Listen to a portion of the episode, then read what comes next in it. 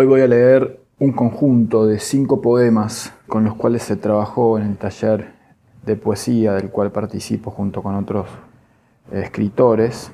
Este conjunto de poemas tiene como eje principal la noción de claridad. Empieza con un poema de César Vallejo, Trilce, en su canto 7. Rumbé sin novedad por la gateada calle que yo me sé todo sin novedad, de veras. Y fondié hacia cosas así y fui pasado. Doblé la calle por la que raras veces se pasa con bien, salida heroica por la herida de aquella esquina viva, nada a medias.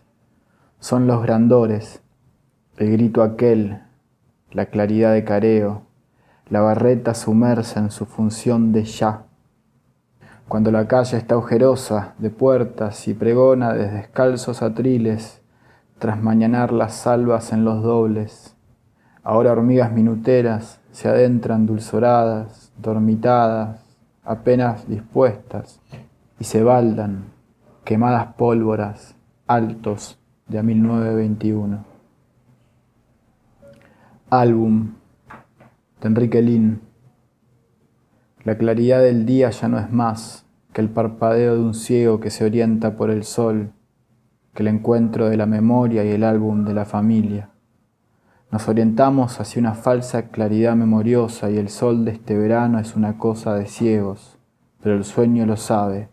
Estaríamos allí si el último día no fuera solo un día entre otros. Lámpara de Octavio Paz. Contra la noche sin cuerpo se desgarra y se abraza la pena sola, negro pensar y encendida semilla, pena de fuego amargo y agua dulce, la pena en guerra, claridad de latidos secretos, planta de talle transparente, vale la pena, calla en el día, canta en la noche, habla conmigo y habla sola, alegre pena, ojos de sed, pechos de sal, entra en mi cama y entra en mi sueño. Amarga pena, bebe mi sangre, la pena pájaro, puebla la espera, mata la noche, la pena viva, sortija de la ausencia, girasol de la espera y amor en vela, torre de pena, contra la noche la sed y la ausencia, gran puñado de vida, fuente de pena. La claridad de Edgar Bailey. Me ha tentado siempre la claridad, y la claridad se me ha negado a veces, como un pájaro que vuela en sueños, y cae y sigue cayendo, sin volar, como peso muerto. Me ha tentado siempre la claridad, especialmente la claridad de las hojas de sauco, también la claridad del guijarro y de las ramas de abeto, y la rápida y voraz claridad de una salamandra. He querido tener claridad para mirar los terrones del campo recién movido y para mirar también el mismo arado y el agua que se desliza límpida por la sequía. Claridad que he querido para recorrer tantos años y glorias y poderes y dispersas situaciones y gentes y para estar en el aire sin ausentarme del fuego. Me ha tentado siempre la claridad de estar totalmente en cada flor, en cada herida o condena o semilla. He querido tener claridad para vivir.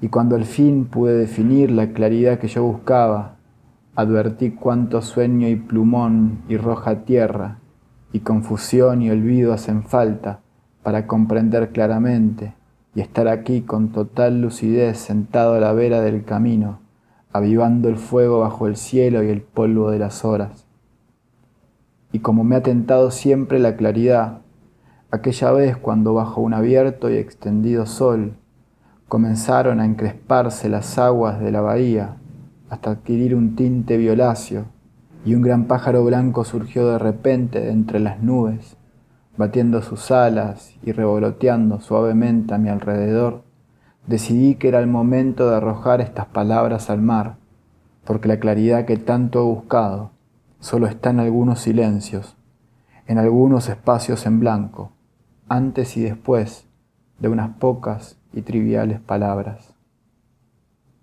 Cabina telefónica en 1975. Cristina Perirossi.